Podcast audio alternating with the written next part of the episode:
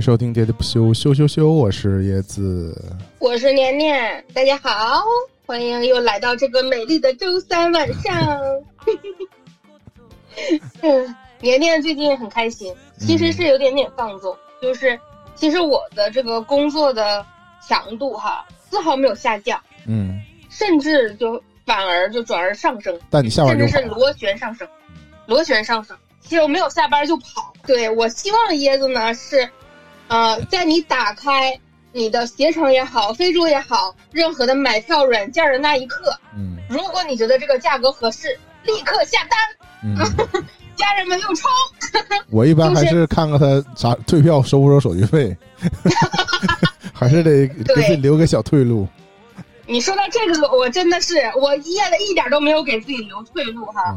我在点开这个电影票购票软件淘票票的时候。嗯，我是根本没有看，说我能不能有机会再改签或退票。电影票现在好像都不能改签了，它就有一阵儿时间，好像是还推出这功能，现在好像都不能了，都不行了。但我但我曾经幻有高昂的手续费，我曾经幻想过，我能不能自己跟那个前台商量？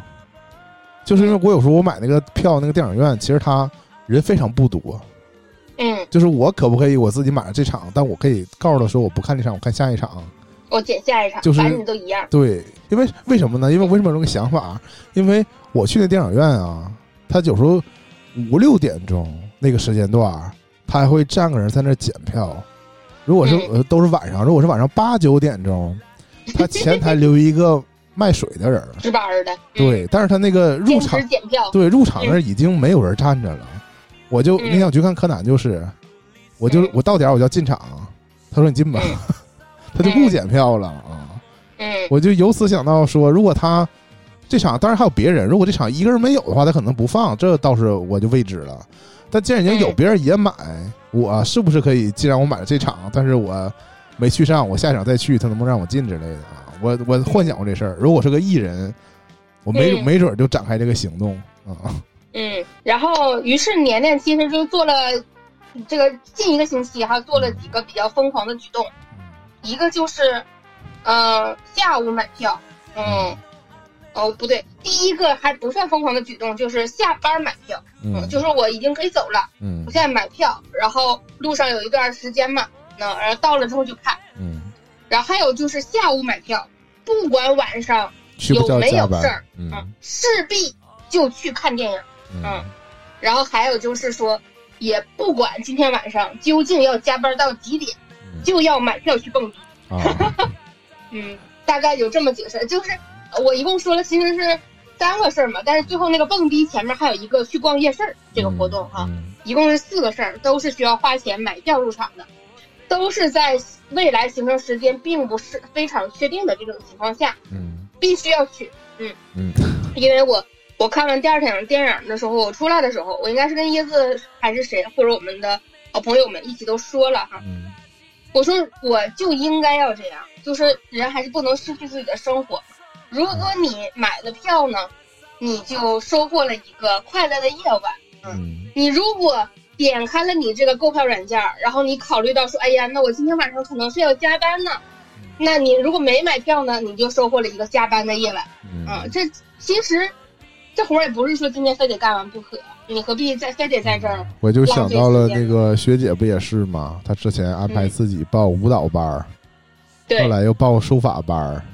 嗯，她的最主要的原因竟然是说我报了这个班儿，就可以逼着我早下班儿 去上那个班儿，上兴趣班儿代替加班儿。啊，可是同志们呢？你们都被规训了，本来就应该下班儿。对呀，本来就应该到点就下班。是，其实我有认真在反思这个问题。哎，但是你反思没有用啊。对，这个嗯不受我主观意愿的控制。对，不以你为转移。对，嗯。但是但是现在现在我想明白了，就是如果我嗯买了电影票，那么我就一定要排除万难。其实我我在我在去看电影的路上也有重重阻碍呀，一直在接电话呀，一直都在那个回工作消息啊。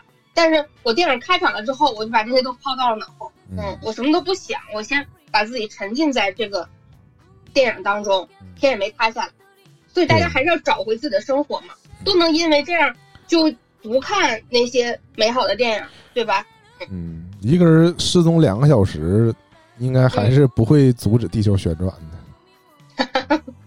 我们即将要为这个地球又呃旋转了一周而欢 呼雀跃，过年了。对，嗯。那还是这期说了说了这么多呀，其实想聊聊这个三大队是吧？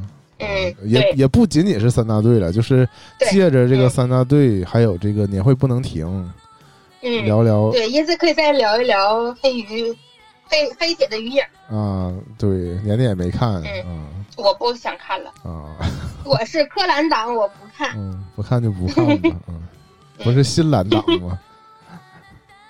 你是柯蓝党，你又是另一个党呗？我不是，我是新蓝党。那太那太邪恶了，竟然对小学生下手，是吧？那其实从三大队聊起吧，因为三大队是难得的，也不排除因为年年刚才强调了这么多嘛，就是现在为了看个电影，还要付出一些这个下定决心之类的啊。而且对，就是精神成本吧。因为对，因为那个这些年呢，确实也是放弃了一些。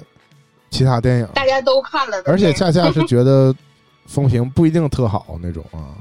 然后这回看了三大队，还难得的，我感觉其实挺激动的。嗯，就是连续说这个电影这好那好，对，所以就想年年的就是展开讲讲呗。就是说，你你在网络上流行什么，我其实还有点逆反心理了啊！现在这宣传，我真的嗯不太吃了。嗯，我只能这么说呀，就是说。嗯。你只能就是我们现在就跟原来一样，倒逼我们，你越早看，你越少受营销影响。对，哎，对，还真是这样。你最好是他一上你就赶紧去看，他点映你就看，嗯，你能够避免一些那个他营销给你带来的一些作用。对，对，就是有的就是说，他如果营销的太过，你的逆反心理就让你觉得。不一定很想去看了，嗯，有的时候就是他如果没营销，你根本不知道这回事儿，啊，就怎么的其实都不对。对于做电影营销人来说，这个最大的考验。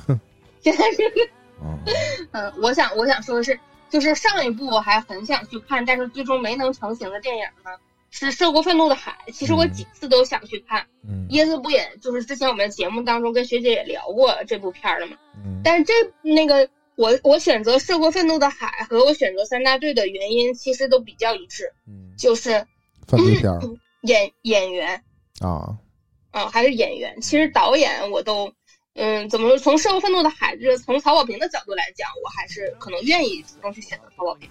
但是从三三大队的话，我其实没太关注导演是谁，嗯，我只要看到了这个阵容，我就觉得我一定要去看，嗯，其其实跟当时我选《万里归途》的感觉是一样的啊，是。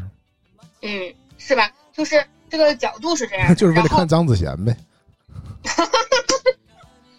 嗯，有张译，嗯，张子贤，嗯，然后还有王骁，这都是我非常非常喜爱的，嗯，近期这近两年非常非常喜爱的演员。然后我现在啊，魏晨我也不讨厌，我们毕竟是看了很多年名侦嘛。我看的时候，我真是觉得这个整个这个演员团队。真是完美能击中你，嗯，因为三大队的我们的观影过程是你先看我后看的，然后因为你看的时候已经学姐先看，嗯，因为你因为你已经流露出对他非常喜欢，然后我看的时候我就在潜意识里就找为什么你会喜欢，我就发现这几个演员一个个出来，我发现都是你喜欢，是就是包括我觉得魏晨，我看到魏晨我就想到连魏晨都是你喜欢的，就我就我也确实想到说在名侦里你就表达过说你最开始可能觉得他是后加进来的。但是你一点点你就觉得他其实也挺好，完美融入，嗯，也行。尽管这里魏晨，我觉得他演了一个年龄不符的一个角色，是吧？他演的太嫩了。魏晨应该没那么嫩吧？实际自己岁数不小了。对呀，演一个那么嫩，就是一个装傻担当。嗯嗯，但还行，就魏晨也融进去也不是正常。这角色不应该也是王俊凯的吗？按《万里归途》来看的话，是不是？应该是那种角色，小白是是，嗯我觉得也挺适合易烊千玺，但可能易烊千玺太贵了，那就不好说谁主演了。对，一般要是四五番的话，不一定能结束。对，那粉丝也不同意呀。然后剩下的就是还有一个师傅演张译的师傅的那个，他应该是出演过《我不是药神》那个神父吧？嗯，对，嗯，他也演过，他也是个熟面孔，嗯，熟面孔。对，这两年就是净在那个爆火的片儿里头出现演配角。嗯，还有就是，嗯，另外那个人我看着也眼熟，但我现在真的叫不上来的名儿。后来出家那个。对对对。曹曹什么斌，我感觉也是一个老演员了。我看他的脸，绝对是一眼就是干公安的料。我感觉一眼就是卖串的料啊。也行，这个人物形象反正是很立体的哈。就是我其实最开始也不知道他的这个故事是什么，就是可能当时这这一篇文章在网络上面爆火的时候，我也错过了。嗯，不是很了解。我们都不怎么看这种非虚构，其实。嗯。其实正经在那个阶段，无论是网易还是那个公众号，都有这种非虚构的，讲述职业故事的嘛。嗯，那个什么赵广娥什么的，大概也是这种。其实都是那个，他也写过不少。对，就当时就是主流的，一个是警察，一个是医生，都出都出了不少这种这种这种非虚构的故事。嗯，然后我嗯，确实是比较击中我的是。嗯，就是在这个故事的背景介绍的时候，他说他就据说这个是一个改编自一个原载于网易人间的一篇文章。嗯，然后故事的结尾呢是，嗯，不是故事的这个故事的名字叫，嗯，报告杨局长，报告报告杨局长，嗯，三大队任务完成了，三大队任务完成，这个应该也是这这一篇幅当中的最后一句话。对，对，啊，这个你你其实。从这一句话上面，你也能就是感受到这是一个最终、最终、最终，嗯，一个正义战胜邪恶的故事。嗯，怎么说？就是历尽千辛万苦，一个矢志不渝的故事吧。就在我心里铺垫的是这样一个底底子。嗯，然后其实我在看这部片儿的时候呢，我时不时的有点穿越到超级英雄电影。哦，嗯，其实它中间这个电影中有一段拍的。就是也，我觉得是改编成功之处，就是因为他们不是也是一个个集结嘛，对吧？像你说超级英雄电影就这意思，就是他们就是都犯了事儿，都分别进了监狱，但是他们出来的时间不一样。然后所谓的队长出来之后，他是最后一个出来的，然后他就去挨个找这些人，然后他一个一个找到他们，啊，每个人当时生活状态都不一样了，从事的行业生活状态都不一样了，但是他们从重新再又聚聚到一起吃饭，然后突然就决定要一起重新再去干这个事儿。然后反而热血，然后这是第一，第二就是说他们就变成像接任务一样，就是要就要找当地的那个就是黑道，对吧？想收集线索，然后黑道都给他们指了一个说，那你先得替我干一个活儿。然后那段拍的就特别像那种特工片儿，对吧？展现他们完美的配合。然后是魏晨还说了一句，说我感觉三大队回来了什么之类的。那边看的确实是热血沸腾啊！我觉得那个就是少有的现在那个国产的这种。片儿里面的给人带来激动人心的这种感觉啊，对，对，因为我这我得我得踩一捧一了，就是那个第八个嫌疑人，嗯，你从内核上来讲，那也那那个是真人真实案件改编，那也是一个逃犯逃了好多好多年，也是换了新身份娶妻生子，然后在外地就是隐姓埋名一直生活，最后被一个警察给逮回来了，也是这么一个故事。但是因为那故事，首先一就是他。太侧重于重点描写的是那个逃犯，再人视角。对，再一个就是他呢，有点过于像那个文艺片了，就是拍的太朴实、太平了，情节就完全不激动，不激动人心，太真实了。嗯，对，然后就整个片儿就激动不起来啊，嗯，就那种感觉。所以这个一对比呢，发现三大队尽管他也是用了很多这个戏剧手法嘛，对吧？这编剧上的一些手段，但是让人看的时候就非常激动人心，就是。就是那种回到了比较传统的，大家看警匪片那个爽点上，嗯，对，对吧？也是说，可能是这部片子本身它的改编空间就很大，嗯，对，嗯，对，这一部分就是它加进来的，就是既合理，又有一点儿，比如说英雄主义，然后又其实缓解了一个紧张的那种情绪，嗯，对吧？因为其实到后来我真的有点绷不住了，就嗓子眼里发发苦那种感觉，就是人肯定是说逼到那个份上，就是。我现在看片儿就有一个不好的习惯哈，嗯，我就觉得，你，这个片儿总是应该要波澜起伏的嘛。然后如果你推进了两个负面，你可能要推进一个正面。有的时候你就会提前期待，你就说：“哎呀呀，他这个都这么惨了，下下面会给他出现什么好事呢？”啊，你这可能一个好事后面又埋藏着一些那个隐患，完了又推进推进负面，然后又推进了一个正面，就这种。有的时候就是你在期待这个正面，但实际上它和这个故事的这个合理性上又没有什么特别直接的关联。然后，但你又不能说让它持续在推进这个负面。嗯。他如果一直负面一直负面的话，人就是你这个观众你就荡到谷底了，对，就绝望不来了那种感觉。对，你就太难受了。因为我有的时候我就投入到剧情当中时候，我就绝望绝望绝望的不行了，然后说赶紧给我一个好事儿吧，就这种确实是有这种感觉。所以你也不能，你你整整体在这个构筑这个戏剧的时候，你也不能一直都是负面都是负面的。然后我就说这段情节本身其实他已经看守所里的戏已经让人觉得有点就是。紧绷了嘛，就整个人都已经那个就蜷缩在一起了。然后他终于出来了之后呢，他给你展现了这一整段跟前面的这个包括警察生活，或者其实也不叫含冤入狱，就是反正就是这个局势局面已经推到这儿了，他们都进了监狱，也失去了自己原本的这种无上荣光的工作啊。然后出来之后，大家生活的都很艰辛。之后居然中间穿插了一小段，就是有点恢复往日荣光的那种感觉。但整体来讲，对前面的这些苦难是有一些消解的。我觉得后半段啊，后半段还是偏向那个爽文的逻辑了。嗯，就是你看他们，呃呃聚在一起就能排除各种实际困难，就能出发。然后你比如说到一个地方，就能开启一个饭馆作为他们那个 资金来源据点啊，就是说这一道上既。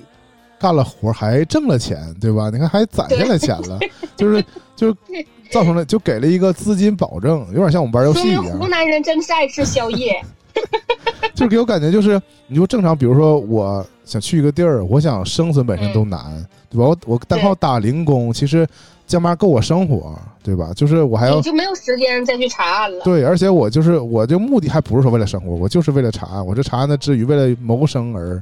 为就是而获得这个工作嘛，就挣的都是辛苦钱啊。但是这里面就是给人感觉就是，其实后勤保障做的还挺好的啊。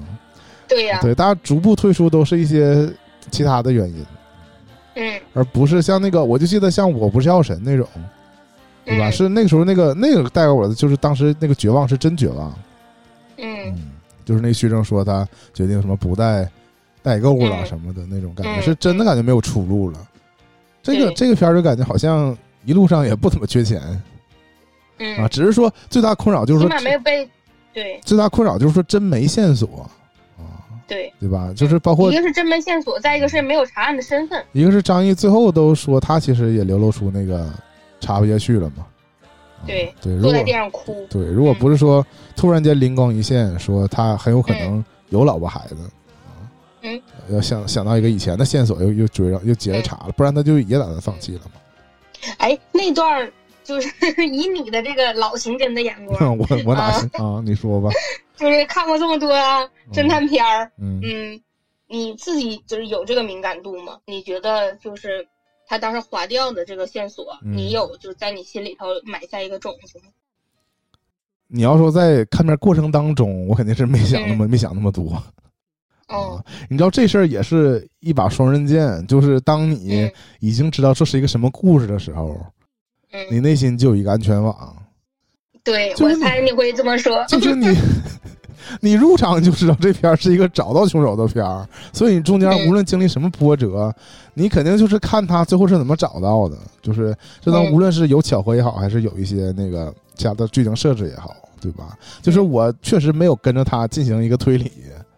啊，就是说他曾经遇到的，就是被排除掉的一些一些条件，后来发现其实是啊，没有做这些过多的思考，而就单纯的就是跟跟着剧情走来的。嗯，我们是不是也没有做剧透警告啊？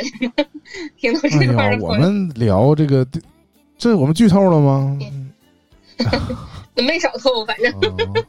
嗯，行吧。我我真的就是他在说到大家花五分钟看一下原文就知道了，这也不 为什么可不可剧透的事儿啊。嗯，他他讲到那个就是孩子这个线索的时候，嗯，我其实我我确实把这条线索就放下了啊，我觉得哎呀查不着了，估计就是消失了嘛啊。他们又在追查追查一些别的线索，但是可能就是一直也没什么进展嘛。把这个，但是这个线索呢存在在我脑中。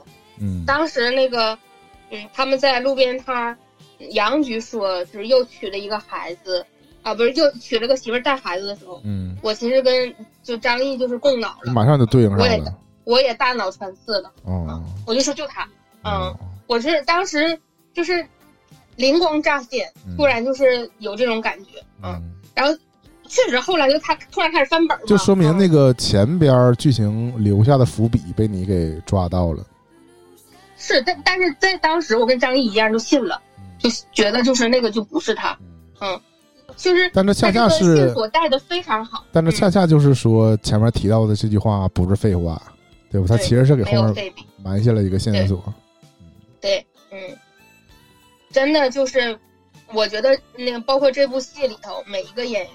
演的这些东西也没有对比，嗯，演的都非常好。嗯，我想针对这改编说一个什么呢？因为最近这个电视剧版不也上了吗？哦，然后电视看。嗯，但是首先我也没我也没看呢。但是首先就是电视剧版一播出就遭到了恶评，这个也可以想象，因为你就是有电影有电视剧，然后基本去评的人应该是看了电影，然后再看电视剧就产生了一个比较。首先就是电影就有一个先入为主嘛。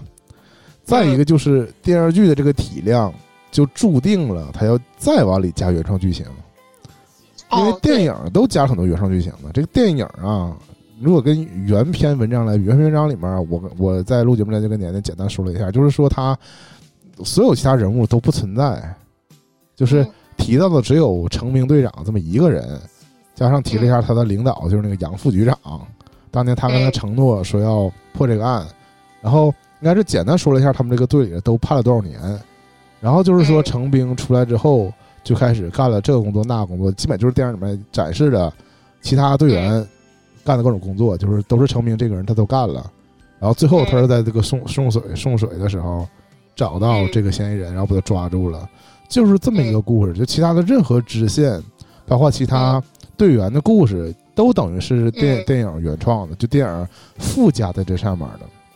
嗯，所以很多激动人心的这个情节都是电影自己做的嘛。当然，我觉得是加的非常好。但是也有一个点就是什么呢？就是因为根据这个故事或者说这个真实事件呢，最终抓到嫌疑人的是程兵，就这个男主角他一个人做的。嗯，所以这个故事的改编就巧妙在哪儿呢？他这个。结尾是得以保保留的，对吧？你不是说最后是所有人一起抓的人，集体作战，对，而是说曾经在他放出来之后，他们又汇合了，然后都集体在找，但是其他人就是因为各种原因都退出了，然后最后一个没放弃的是队长，然后他就是又回到这个呃文章的主线上，然后他又去当那个送水工，然后抓到了，就再现了这个文章的结局，嗯。这事儿我就是情不自禁的，我在一边看，我就是想要踩那个涉过愤怒的海，因为涉过愤怒的海恰恰就是其他改编，我也意识就我也不是说有多大意见，但是那个就恰恰就是改了一个最核心的跟小说的区别，就是他把这个这个这个这个女孩的死从呃这个简单的他杀就改成了这个非常曲折的自杀。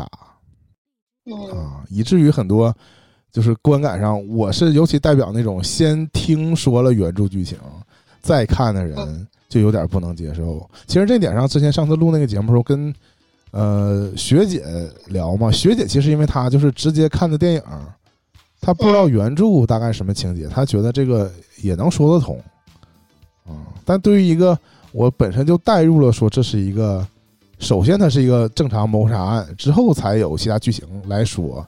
他把这个根本的故事给给原创给改了，我就有点不能接受。他服务于剧情了啊，对我就有点他们的改编剧情，就产生了一个说，呃，改编究竟怎么改才是好这么一个疑惑。想起来了一句那个什么比较经典的改编不是乱编吗编？不是乱编。嗯。就是如果你改编之后效果好，大家就会觉得改编的好；但是改编之后引起了争议，啊，我就觉得这个改编就有争议。那个编剧啊，就主导的那个编剧，他上过某个播客节目，然后也表达了他当时就是在看完这小说之后，就产生了说这个姑娘应该是自杀，然后就要往这儿改。他说他自己呀说服了导演。我觉得还不如改成那样，就是你不知道他究竟是自杀还是自杀。如果你觉得他是自杀，他就是自杀，但也有可能他也。从客观证据来讲，他就是他。反正怎么说呢？因为这个那个编剧的意思就是说，他从这中从这个故事当中啊，就看出了这个原生家庭这个问题是他想表达的。还是回到说到这个整个电影，他借由原著这个故事的框架，他实际想表达的是原生家庭这个问题。所以等于是按照那个，就我不爱提这个词儿啊，就是其实是夹带私货了。你懂吗？他的他写这个改编这个小改编这个剧本的目的是想凸显这个原生家庭这个议题，所以他就把这个部分给改了。嗯，是这么来的。我始终觉得这个议题先行这件事儿就不能出好作品。嗯，是吧？我始终这么觉得。对，我我我一直觉得就是，嗯，就像是说这个你这个故事也好，什么也好。你要自然而然的生长出来。嗯，如果你有一个这个议题，你只能是就是像实验室，你只能驱动它这个光照，你最后长出来它就不自然。但是我吧，我是这么理解的，比如说这也是每个人看完小说之后，该聊到的重点不一样。就是这个编剧他就对这事儿比较敏感，他上一个作品就是《狗十三》，也是一个描写这个呃女孩跟她的父辈的一个抗争的一个故事。啊，当时是好像家里养狗死了之类的，好像这个故事，啊，所以就是他对这种情节比较敏感，所以在看完小说之后，他就产生了说这个故事也有这方面情绪，他只是选择放大这个情绪，之后他就产生了说，我觉得他的他的逻辑就是说，这个女孩这么活下去，她即使不被这个男朋友杀，她也会被别人杀，或者她也会自杀，是有有一个这个逻辑发散出。这个这个东西的，所以，对，你看，我就是想说，这只是他，他就变成那个持刀人了。他限于他自己的这个对这个故事的感受当中了。但是这事儿呢，他要想说服别人，就恰恰说服不了那种没有这个感受的人。越下去，越要上调音台了。是，打断了叶子的思路。我是觉得三大队之所以改的好，就是说他。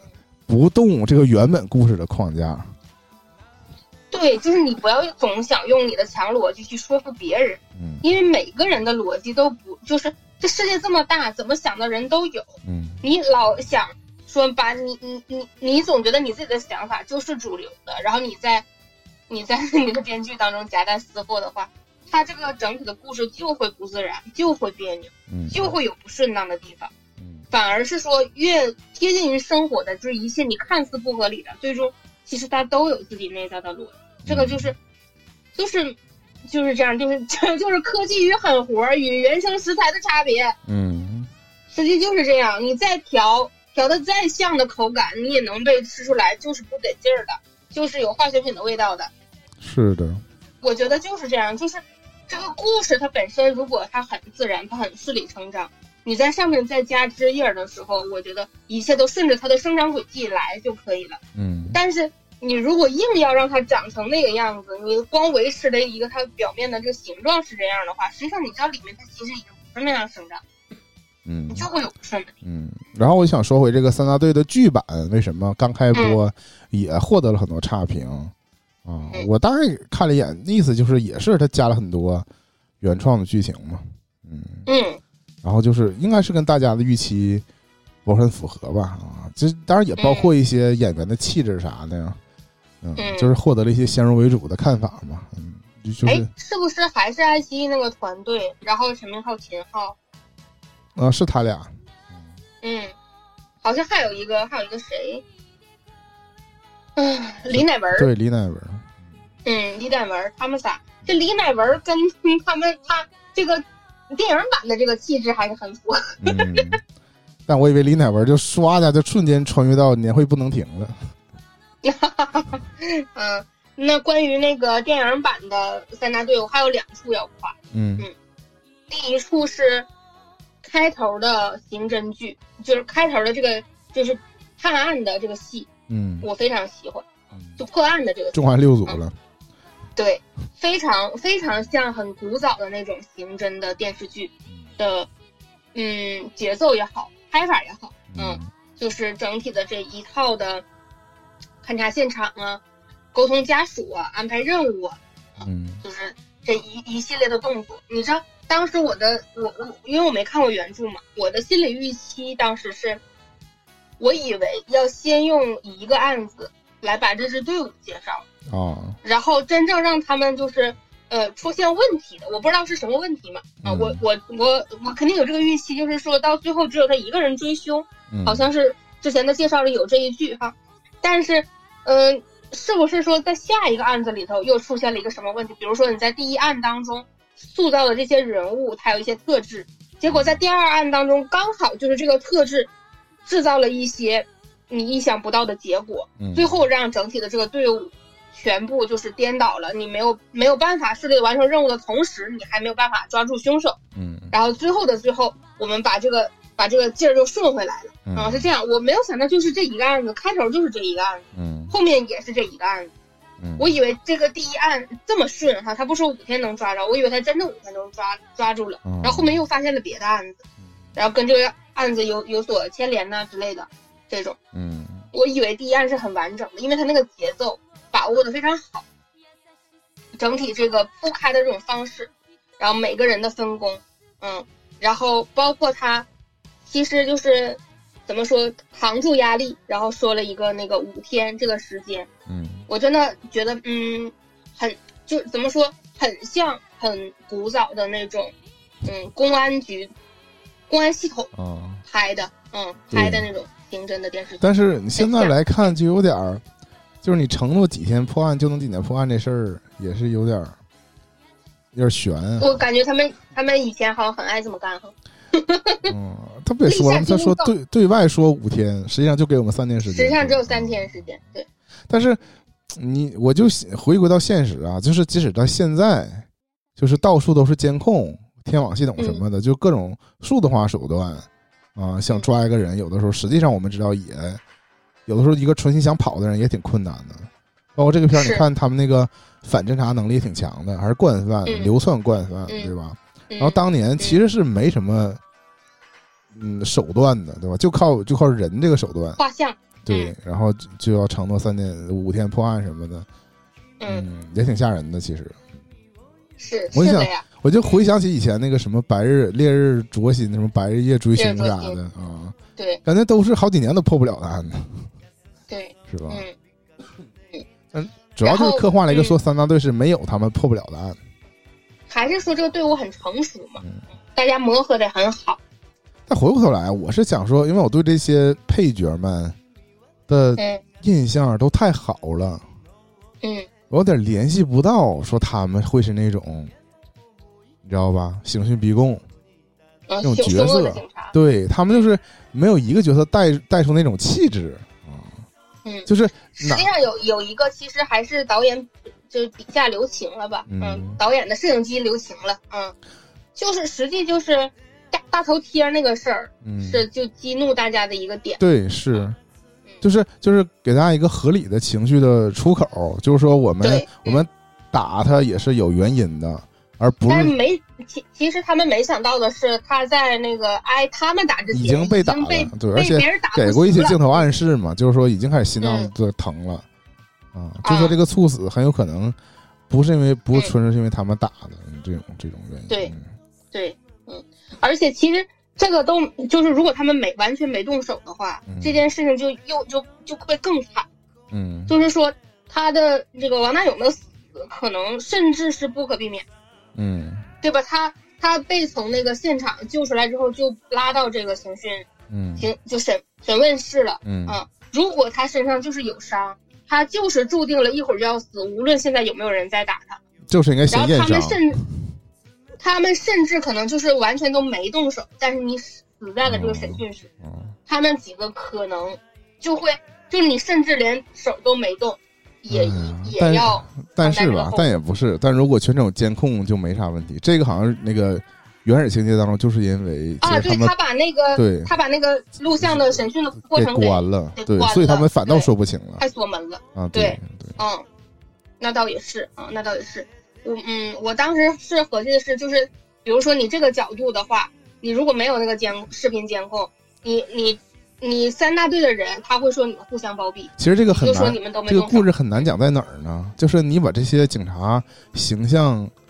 呃，设定的过于正面呢，大家就会产生一个质疑，就说那他们就是在在处理他们的问题上一点儿没给空间，对吧？就是你知道吧？就如果他们是完全没犯错的话，那对他们的处罚是不是太重了？会产生这种想法啊？所以对对，这样的话就就有 就有人得当坏人了。对，而且我就想到那个，比如说像《江湖磐石》啥的，你嗯，你把这个。警察就是处理的好坏呀，也会影响到这个片本身过不过审之类的。对，是这样。嗯，然后还有一个就是这这个点哈，夸完了哈，开头。嗯嗯，我再夸一下结尾。嗯，我依旧那么的爱本玉。啊，他有一点我我觉得演的非常好，就是他开始打张译之后。就是终于显露开始变化，就显露出那个杀人犯的那个凶恶的那一面。对，而且就是不停手，一直打，一直打。梦回那个片儿，那个桌那个那个剧本杀那片儿。嗯，剧本杀那个片儿，我我是想说，就是这个里头，本玉和张译两个人都非常好。嗯，就是张译呢，一开始就不死心，就是带着愤怒拿那个桶一直要打他，一直要打他。我最开始以为是说。从警察这个角度，我制造一些这个行政拘留的事件，保证他不会跑，不会石沉大海嘛。就是还是想把他逮住，对吧？这是一方面。还有另外一方面，就是说，我我可能这个情绪已经到这个极限了，啊，我觉得这就是就是你啊，我就一定要把这个情绪发泄出来。也可能也可能有可能没有哈。我觉得当时他已经在那个即将崩溃的边缘，他觉得他找到的就是，嗯。但是从本玉开始打他开始，我觉得张译呢一边挨打很懵，嗯，就是就是被打的很惨嘛，一边我觉得也有点如释重负，嗯，就是本玉越来越凶残，他就内心越来越笃定，嗯，对，越来越笃定就是他。我觉得这个就这一部分的戏真的拍的非常的好，虽然我还是看当下看的时候觉得。不太合理，心还揪揪着，就说本玉会不会又跑了呀之类的这种感觉，就是因为这个石头还没有完全落地，给人感觉有点悬，因为他那个对，哪怕是进了那个肯这那个派出所踩了血，也让他走了，对，马上让他放了。挨打的那一个，说这这个警务系统万一当天网不好使卡了之类的，对呀。那按照他这么多年的反侦查，他回家不就搬家？对，对呀，就就又就重新又跑了。又石沉大海了，我当时真的心里咯噔咯噔的，都不是咯噔一下儿，就咯噔咯噔的，一个一步一个坎。整片对我来说本身没什么悬疑，但是这一块突然让我一下心又揪下来了，觉得啊，这是到这儿了，就不会 还没抓着他吧？功功亏一篑了，可咋整啊？啊！然后后面他突然开口叫王二勇，完他说他不是那段儿。我觉得还就是真挺戏剧化的，我我觉得程兵怎么能想得到呢？嗯，就是还是一个这个老警察，这个这说明王二勇不是一个出色的特工，因为特工的训练不就是说叫本名不能答应吗？嗯，我不是，我不是，没人说你是是吧？本玉是不是特别好？嗯。怎么那么好？只能说万和电影的演员就是如 真出色，聚是一团火，散是满天星，是吗？嗯，对，嗯，白客啊，对，跨回那个年会不能年会不能顶啊！三大队，你还有要说的吗？嗯，我没什么要说的了，我只是说，就是很好。我我，但我我的人设不就是网上太多吗？网上太多的人就会有一个奇妙的观察，就是你。从数据上来讲，今年最大赢家，那就是陈思诚，啊啊！之前有这个消在手消消失的，是叫消失的什么玩意儿吗？我忘了名了。对，那电影，所以那电影看完非常的气愤，是不是？但是当时就有人说，看过，嗯，当时就有人说了，你你得承认他就是一个成功的这个商业电影人。嗯，电影人对啊，对，就是那个电影从票房上、从数据上就成功了。然后虽然说很多人骂他，对吧？就是觉得，嗯，就是，哎，那个也是真实事件改编的，实际。但是你你怎么说？你知道那个片儿他也不是导演，好像他也是监制，他是监制，他是监制。但是那个片儿，你知道这个片儿不好了，就逮着他骂。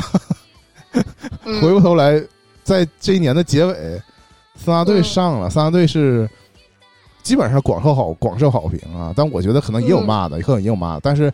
广受好评。现在导演是他原来的副导演啊，对，广受好评。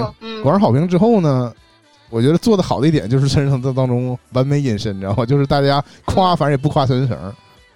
嗯。但是这个我觉得陈思诚肯定是不在乎，他现在就属于他现在属于就是做一个项目成一个项目。他钱挣够了。就是你不管怎么说，就算那个之前《唐人街探案》系列，他背负着骂名啊，但是也是票房记录。对，就是你从这个从这个业界角度来讲，从一个成功的项目来说，他确实是做一个成功，做一个成功一个啊。嗯，这点上我觉得你不得不佩服他吧？我怎么就是我我真的觉得陈思诚哈，就是他，你说他明明长着一张素人脸，比素人还是稍微能强一点点吧。嗯，他演过《春风沉醉的夜晚》。嗯。不是，我觉得他只是因为他自以为他帅，但你不能说他长得普通。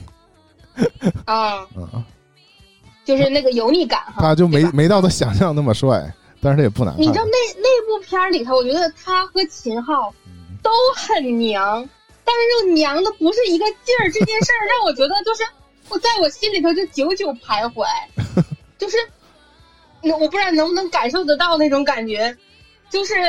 你明明就看了之后觉得很难受，但是你又忍不住反复回想。就他俩对我来说，就在那部片里的对我来说就是这个存在嘛啊。然后我觉得就是就是挺神奇。然后后面他是不是又在那之后演过《北京爱情故事》，也火了？嗯，但首先他是因为《士兵突击》他就火了。对，我就想说，还有《士兵突击》，他还跟王宝强、跟张译都合作了，对，是吧？《士兵突击》里有他，还有李晨，对。然后就是，就是他合作的这些人他，后来也跟他们又一直深入的合作，而且多年的友情都非常好。对，而且我看采访，王宝强是真的非常喜欢他，啊，真的呀，啊，就是我我不知道王宝强是什么样的人，但是陈思诚给我的感觉就是他外表油腻，但他内心就是一个深夜 emo 的文艺男。我我们沈阳人是这样的。啊，是这样的吗？哎，啊，是这样的。不是，反正我我也不是想洗他，我就是说我也挺烦。我我在前半年消失了他，我也非常烦他啊啊啊！但我就是说，你不能否定他这些成绩。对，就是他想拍一个全是男性的群戏的时候，依旧是没什么毛病啊。对，只不过他带他带上女性的时候，他的有些视角就是。可能现在 有点有点招骂，有点招招人恨，招骂啊，有点我就是那种。他那他本来也招就就就那种逻辑，我都理解不了那种。就是我依旧耿耿于怀，就是说 她怀孕了，就告诉你这事儿，那男的就能流泪，我就是是不能理解这事儿。他都决定杀妻了，就因为他就这个妻子怀怀了孩子就能忏悔了啊，这我就是懂不了啊。骨子里还是说有王王要继承。没想到，后来说说这个年会不能停，因为这个正好是它本身是个跨年的片儿，但它但它跟跟其他片儿一样，就前面之前疯狂的点映，就点映点的跟那个上映没什么区别了。但是场次不多，一天集中在晚上，集中在晚上，因为白天一般也没有空去看呢。不是，他的受众都得加班嗯，我觉得这边最开始椰子不都说了，最开始有点诈骗到我了。怎么了？就是我看到最开始在影院看别的片儿时候贴片儿的预告啊，那我那我是因为我看电影太少了，就是有点像 你是看片太少，还是说去的太晚？就是真的以为是他俩在办公室里，就是他俩承担了办年会的这个责任任务，对，然后在这给大家挑节目呢，以为是这么一个电影呢。就是那在我看来就纯纯闹剧了，因为你在看他的卡司们，那以往这种啊，反正集合了喜剧人儿，什么什么这个这个大会那个大赛的人凑到一起拍，你就得你就得有点提防的心理。对，包括我这看这片儿，那你可能你这片入场也比较晚，是吧？你没看到前面有几个片儿的预告片儿，啊，就是那个小沈阳带着一个团队，也有一个贺岁片儿，还有一个我没记住名儿，肯定有小沈阳、有贾冰啥的之类的。然后另外一个片儿可能是有麻花的一些人吧，反正总之就是你每次看到这种预告片儿，你就得内心你就得绷着一根弦儿，嗯，对吧？我当时看这预告片的时候，我就觉得。这大鹏这一年，今年上了三四个电影了，有他拍的，有他参演的，对吧？这年尾你也得允许他拍点烂片儿，对吧？就是大家热闹热闹片儿，我也能理解喜剧片儿啥的。嗯嗯，在我这电影院，我是真没。其实保你平安是想去年跨年上。是吗？啊。嗯。但我在电影院看完这片儿，我是真没想到这片儿跟年会真是啥关系没有，一点关系没有。啊这都。我的感觉都有点像当年爱情公寓大电影进去之后是看《盗墓笔记》那个感 那个感觉是一模一样的。哎呀，也是把那篇公众号再转出来吧。哎呀，神了奇了啊！当然里面还有无数的，就是效果很多老演员，你很长时间没见着了。无论线上线下，这一整年可能没什么机会见，那这电影里竟然还出现了。嗯，年年问我说：“那是不是 Rock？” 我心想，这个久远的名字我都忘差不多了，但就是他。嗯嗯，我真更难看了，比参赛还难看。对，我我真的就我只记住他长丑了。那你看这片里既集合了效果的一些演员，又集合了嗯单立人的一些人的人，对吧？嗯，就是喜剧大赛的一些人吧，这么说，对吧？然后还有那个对，像白客。还有这个大鹏，这是最古早的两个网剧的 IP。我我跟我一对我一边那个什么一边看的时候，一边跟椰子就说说，真的有点那个有生之年的感觉。就想当年，万万没想到和屌丝男士，这是两大网剧。我起码我觉得这个片儿比万没想到的电影版要强。万没想到电影版是那个是是《西游记》那个王大锤的故事是《西游记》那个应该是，嗯，我觉得是比那个能好一点。但是我一直觉得《十万个冷笑话》的大电影是比较好看的，我反正也不知道为什么哭了哈。你说动画片吗？对对对对对对，嗯，你太激动了，因为那个王大锤白客的演技啊，之前年年在那个被光抓走的人的时候，就像我。线下夸过，对，就是狂夸。然后因为那片我没看嘛，所以我当时没有 get 到。但是这个片儿那本质上是一个搞笑电影，但是但是我是觉得你非要拉踩的话，我觉得这个片儿里边白客的演技，我觉得超越大鹏了。嗯，因为大鹏演的有点儿，我的定义就有形容叫有点假，有点太脱离现代人了。嗯。他，他也在不少电影里刻画那种比较执拗的人，就比较活在自己的原则里的人。这倒是不是第一次了，但是这个片儿里的演的，我不知道是我这个我自己的定位问题哈。我作为一个生活在沈阳算什么城市，二三线城市这么一个城市里的一个普通人，我我们城市也有工厂，你也能接触到这个城市里的工人啊。我觉得我们城市里的工人也不那样。他这个 有点继续下沉啊，可能是这四五线城市的厂里的工人啊，还能保持这个朴实的状态，我也不太信呢。就是大家都有智能手机，就是都知道什么样吧。我也不知道那个大鹏究竟是说他是拍别的片给自己就美黑美成那样，还是说就是化妆化的？他那个黑反正满儿把天。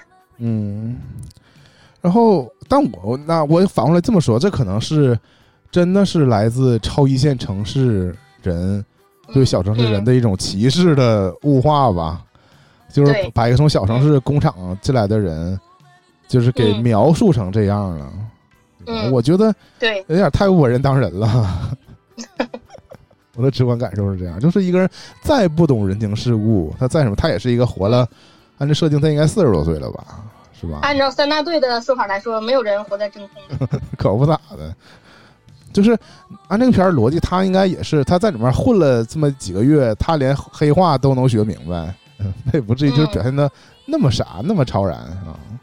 反正片儿当然也是为了一些笑料的设定嘛，因为你必须得有一个，这就像他们对像他们讲的那个那个漫才，你有一个装傻的。对吧？有个吐槽的，他就负责装傻那个嘛，所以他就得负责吐槽，他就一直保持那个傻的状态。不对，叛逆负责吐槽。对，整体我觉得这片儿其实不算特别难看。啊，对，我预测个二十亿左右的票房差不多。我看他起码这个卖相还行。录节目之前，我就想说，这个片儿就是有点反那个逻辑，就很多大家评价说一个这种小片儿，或者说。那个娱乐片儿啊，现在都不讲究一个下沉嘛？就是说，你以为这个片儿没人看，但是不能火。对，但这个片儿非常吸引小镇青年们去看。主主打就是一个华纳，不对不对，华谊，嗯，前任，就是那种三四线城市的人爱看之类的。我觉得这个片儿，这个片儿是个反逻，这片儿是个反逻辑啊。嗯，这个片儿三四线城市，我觉得是没有这样的大厂的。就是就是你给这些人灌输九九六什么的，大家就跟刷微博刷到热词一样，没有什么感同身受。就大家也能明白你在这里面是想吐槽这事儿，但是这事儿发生不在我身上。就我起码作为我，我也是个到点儿下班的人啊。然后我看呢，就是看一乐。包括就是，即使你真是那个加班的人，你看到这个片儿，又是贡献一个童话式的结尾，是吧？有一个人反抗啊，然后。老板也当众承诺说，调查清楚这件事儿啊，那依旧不影响说明天继续加班。就是有一件事儿，我觉得一般一般啊 都不会发生。嗯，就是你的通知是邮件收到的。啊。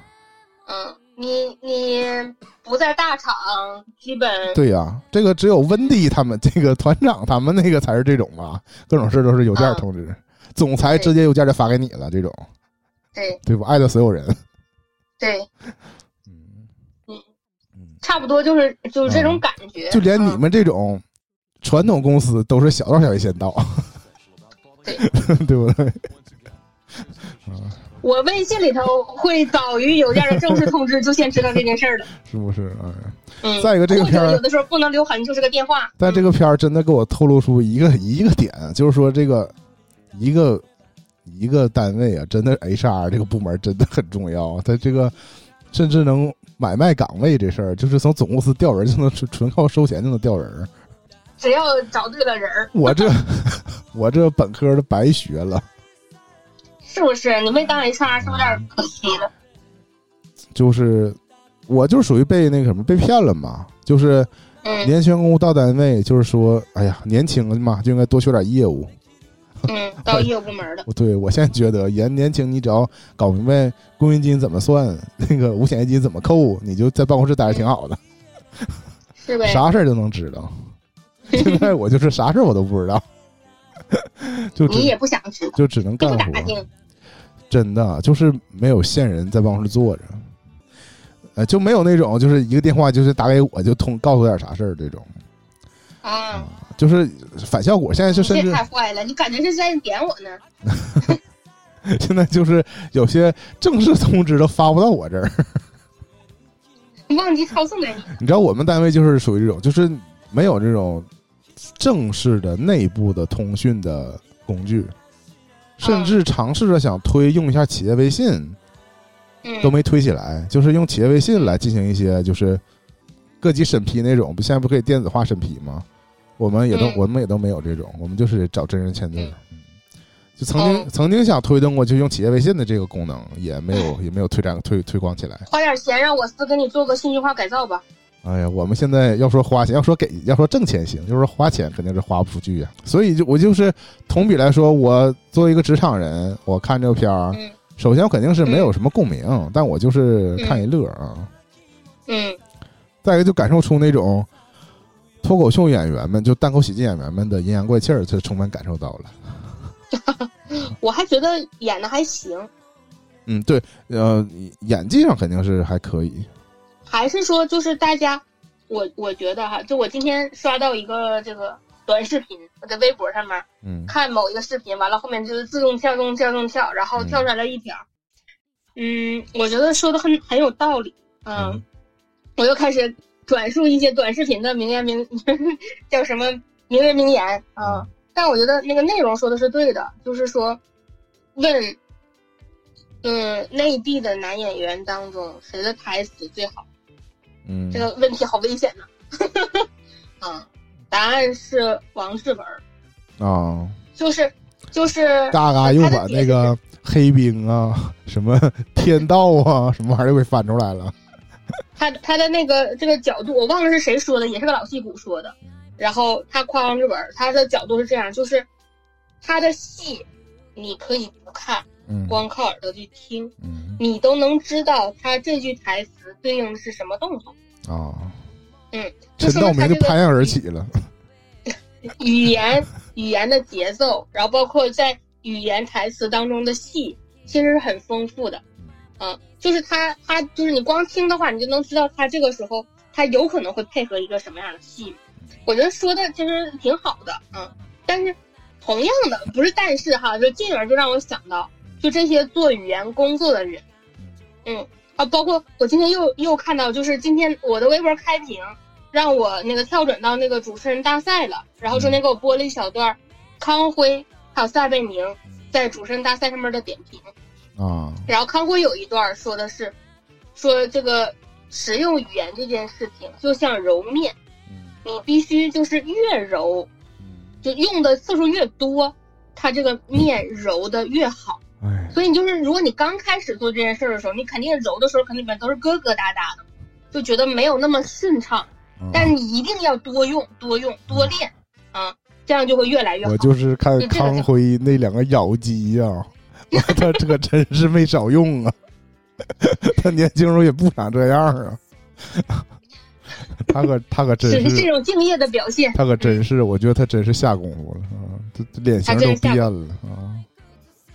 所以我就觉得，就是说的不无道理，就是如果你作为一个演员，你的台词，嗯，可能这个声形都有一些关系吧，但是你的台词实际上是你传达这个戏的比较核心的东西，嗯，然后刚好其实脱口秀的演员们，对于这个语言的把控能力还挺强，嗯，因为他们还有一些表演的，主要就靠语言输出，对对。我我还真觉得，就是 我我本来是戏谑的说，我觉得那个大木实在太像打工人了那种感觉。但你你这么提到这，我确实能感受到这些脱口秀演员跟真演员的这个差距。就像你提到这个大木和晃晃，再跟这个李乃文一对比，对，我就那完蛋了，对对吧？嗯，就哪怕跟那个谁比，吕子乔，我忘了叫啥了，这演员孙艺洲啊，对。就是你知道，曾经在那个我我怀疑这片跟那个《坚如磐石》有套牌，这这高管人员怎么还有重复的呢？我觉 我觉得有可能是不是都是在某处拍的，完了因为疫情封闭了。就是嗯，那个片儿里我就觉得其他副总都已经吊打孙艺洲了，但我觉得这个片里面孙艺洲也是可以轻松拿出来，就比这些脱口演员自然一些。嗯，那肯定的。就是这种这种对比啊，还是。就你不比，还是还是能看不出来，那一比还是挺明显的。嗯，是的，还是需要反复磨砺呀。嗯，然后恰恰因为这些脱口秀演员还演了一些比较比较比较重要的角色吧，在很多对转折上还比较重要，我就觉得有点儿，呃，有点有点有点塌下来了，有点硬。嗯，就他们还是一些剧情的主要的那个转折点。然后这个王迅为什么老演这些，就是坏人就算了，还总是那么惨，我就真是。现在他演那个怂怂小人物次数还挺多。是，但是他我觉得可能是大鹏带他吧。上次保你平安也是。对，也有他是。但总给他安排一些比较奇怪的这个人设。上一个是 媳妇被人睡了，自己不敢出头。大鹏替他打架，所以进监狱。对，这个是买官失败，被大鹏顶替了啊！对，大鹏给没少包红包啊。哎，一个新的 CP 产生了。嗯，你回头看 B 站上有没有拉郎？不是这个现在现在呃流行的 CP 不是大鹏都出来认了吗？就是这个大鹏跟白客 两个人啊，是吗？给剪了啊！那我不知道是就是大鹏自己发了一个客到了，嗯，但但没说客到是啥。但是我之前看的是我刷到的是就是给他俩剪了一个。给大鹏白客剪了一个视频，我就是还回过头来说，为什么我肯定这里面白客的演技，就是因为白客演这个角色更像是职场当中真实的一个人，嗯啊，太真实了。就是你看内心虽然说也可能也有原则，但是这个打工人的身对打工人的身份，他他是千千万万的打工人的缩影。嗯，而且他就恰恰像年年之前在我们录节目之前，年年给我描述的一个点，就是他绝对不是一个。不聪明的人，他是一个聪明人，他也有能力，对吧？他也知他，你看他在剧情里，他知道这个人可能是有关系进来的，他有自己的智慧，对吧？这有点演的就贼像现在的我了，对吧？活都我干，你就歇着吧。嗯，年年年年今天是像又像椰子吐露了一些大城市观察，嗯，就是现在就觉得在大城市里头生活的人都都有两把刷子。嗯，要么就很聪明，要么就对自己特别狠，肯定是，要不然卷不就是这么卷起来的吗？对，很难在这个城市立足下去，就是这个城市就没有那种松弛感。嗯，现在有钱的人要想办法保住自己的钱，嗯，都是想方设法，对吧？就是不进则退，逆水行舟。我觉得有钱的人还是就就走吧，还是到别地方慢慢慢花钱就挺好。那你就离开了这个场地嘛，对就是你还是要把握住这个区位优势。哎，我觉得还是应该就是这种激流勇退，知道 什么时候应该及时退场，因为卷到更大的这个风波里。对呀，就是我就觉得所有聪明的人在一块儿，但是没有在干聪明的事情啊。嗯，把这个脑力都浪费了。那这就是人类社会的本质，就是是吧？我那天想到的一点就是说，为啥我们就是用简单的想法来想很多事儿，就是如果早就如果早就办成了，我们可能就是就哪怕是全人类的生活都不至于像现在这么这么动荡起伏什么之类的。但是恰恰很多事儿就是办不成，就是总会有人出来反对啊。就是即使你认为这事儿。一点毛病都没有，一点也不会侵害别人的利益，也会有嗯人出来反对。但反对那人也不是傻，他就是有对站在他角度的其他的考量，对，是吧？就是，就是你如果我如果你是个有神论者，你也可以说这个，如果人都朝着一个方向使劲儿，这个都办成了，就是神也不允许，你知道吗？就是会 直接灭掉你们重来啊之类的。总之就是，我当时一边看，我想说，年会不能选这个电影。我想说，如果你是一个大厂员工，然后你恰恰有机会，你还来看这电影，就是电影嘣儿上来就是命中了今年的一个关键词——裁员。你说你这内心多复杂呀？你是不是也得想，至少得把年终奖拿完了，得把这个年会抽奖抽完了再走，再裁你？白客不说吗？对呀，起码等抽奖抽完的吧。是，嗯。要现在就说吗？但我最最后这个，你要说这有点像一九年的片儿。首先啊，因为这电影不是一九年写的，因为这个电影的剧情设定上发生在一九年啊。嗯，我觉得就很像一九年写的。就是这个片儿的结尾高潮部分是一段说唱，让我直接给这个片儿扣半星。我也不是，可能现在年轻人，曾经年轻人，我觉得白客说唱唱的还挺好的，就是不愧是配音演员出身。我的感觉就是像曾经的，比如说开心麻花的电影啊，开心麻花的话剧，最后结尾就是跳段舞，对吧？开麻花的每一个剧场演出结尾都是以跳舞结束的，曾经啊，现在不知道了，很久没去看过了。然后这种这种电影高潮。本来唱歌那段呢，就有点像，我就梦回那个缝纫机乐队，嗯，包括那个大鹏导那个热烈，嗯就是他拍那个那个热烈我没看。就他这种片儿的结尾一定要以一个完美演出结束，就是推向高潮啥的，这我且不说。但是他选择了用这个说唱来表达，我觉得这个就很很前两年那个年一九年啊，对，一九年对。还有就是那个，我不是看完了之后，然后我跟我跟团长说，我 get 了李庚希，嗯，那个 get 错了。其实是庄达菲，然后团长还说好，然后结果出来一看演员表是庄达菲，嗯，那在这块儿就再再次安利一下《我才不要和你做朋友》这部电视剧，嗯，但也突出了一个问题，就是说明，嗯，这些新出现的小花小花们辨识度是真的不太高啊，是吧？也可以说这个片儿，你我。当然，它不是大鹏导的哈，但我就是又刚才不是举例想到那个风人乐队了吗？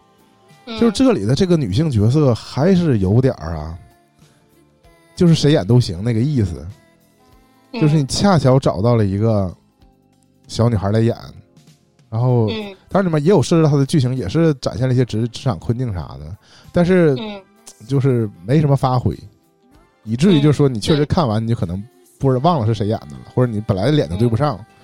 啊，会发生这种情况。我我还是觉得这个片儿吧，它不能称之为一个烂片儿，嗯，因为它还是有很多这个细碎的小细节，让你觉得这个片儿从编编剧也好，导演也好，他有用心。他的梗是很密的。嗯，对，嗯，就在你能不能 get 到呗？就比如说他说什么，那你不应该叫杰克马吗？他说那僭越了。你说这种梗，这纯是脱口秀梗，我觉得。你放到电影院里，就是对吧？我是觉得不是百分之百都能被 get 到的吧？啊，现场就是观影现场会有多少人乐呢？这完全取决于这个观影的成分。嗯，是不是？可能前两天、前两年也不敢往出放。嗯，反正也是作为我们最先看到的一部跨年影片。我今天看到了梁朝伟发了微博。嗯。也不知道为什么跟年会好像有点关系哈，然后大鹏跟白客都转了哦，一种宣传呗。对，但是他们那个片儿叫《金手指》啊，那也是根据香港的历史上的一段真人改编的，是吗？虽然说预告片吧，据说有点模仿《华尔街之狼》啊。嗯，它也是香港历史上一个真实人物的故事改编的，最后应该也是被 ICC 查了，好像是。嗯，我看那意思嘛。ICC。那香港已经很 很很难，就是拍出这种纸醉金迷的感觉了。是吗？总觉得他的纸醉金迷很小家子气，是吗？因为之前我印象里总是那种要炸地铁，要炸大楼。嗯。我听说预预售最好的片儿是叫《一闪一闪亮星星》，是个爱情片。我现在，我现在，我现在，我我跟椰子现在一个毛病，嗯，就是对于用谐音梗起名字的，嗯，电影都先降半颗星。是啊，不如去看那个檀健次和张静怡啊，还有谁？我忘了，我现在完了，我都记不住这些人。是他俩，是他俩没。那个片儿，但我没记住叫啥名儿。一看是不是叫就叫这名儿？一看不是不肯定不是这个，这是另外两个我都叫不出来名的演员演的。嗯，好像还有刘浩存，好像还有个什么片儿？哎呀，我现就是完了，我跟娱乐圈脱节了，还是得靠团长。团长看不上归看不上，但是他都能对应上。嗯，他都知道是谁演的。对我现在看预告片，就明显感觉到已经不是我的时代了。嗯，我只能还重新 get 到说梁朝伟有个新片儿，刘德华是客串啊这种。啊啊这还打撕下来过呢？啊啊，就是这个片儿，娱乐圈疯了吧？不是，可能就对外的意思大概是双雄，嗯，就是金手指，但实际上按照那个故事来讲，刘德华应该就客串了，来私翻呗，至多半小时的剧情，所以他就是客串啊。是，但是对外宣传的时候，大概是那意思，不能接某些粉丝不能接受刘德华是给梁朝伟当配角之类的吧。哎呀，这无聊的事儿多去了，我还是谨记年年那句话，就是少上点网，少 get 这些无用的信息。我现在上网就生气。这些纷争是不是？你就发现这些人吵的问题已经是无所不能其吵啊！多听听我们节目吧。等我们回头再聊一念关山的时候，我再啊，我再我再唠这个。一念关山是不是命中你的预言了呀？咋的了？就是后半段好像有点 有点有点不行，拉胯了。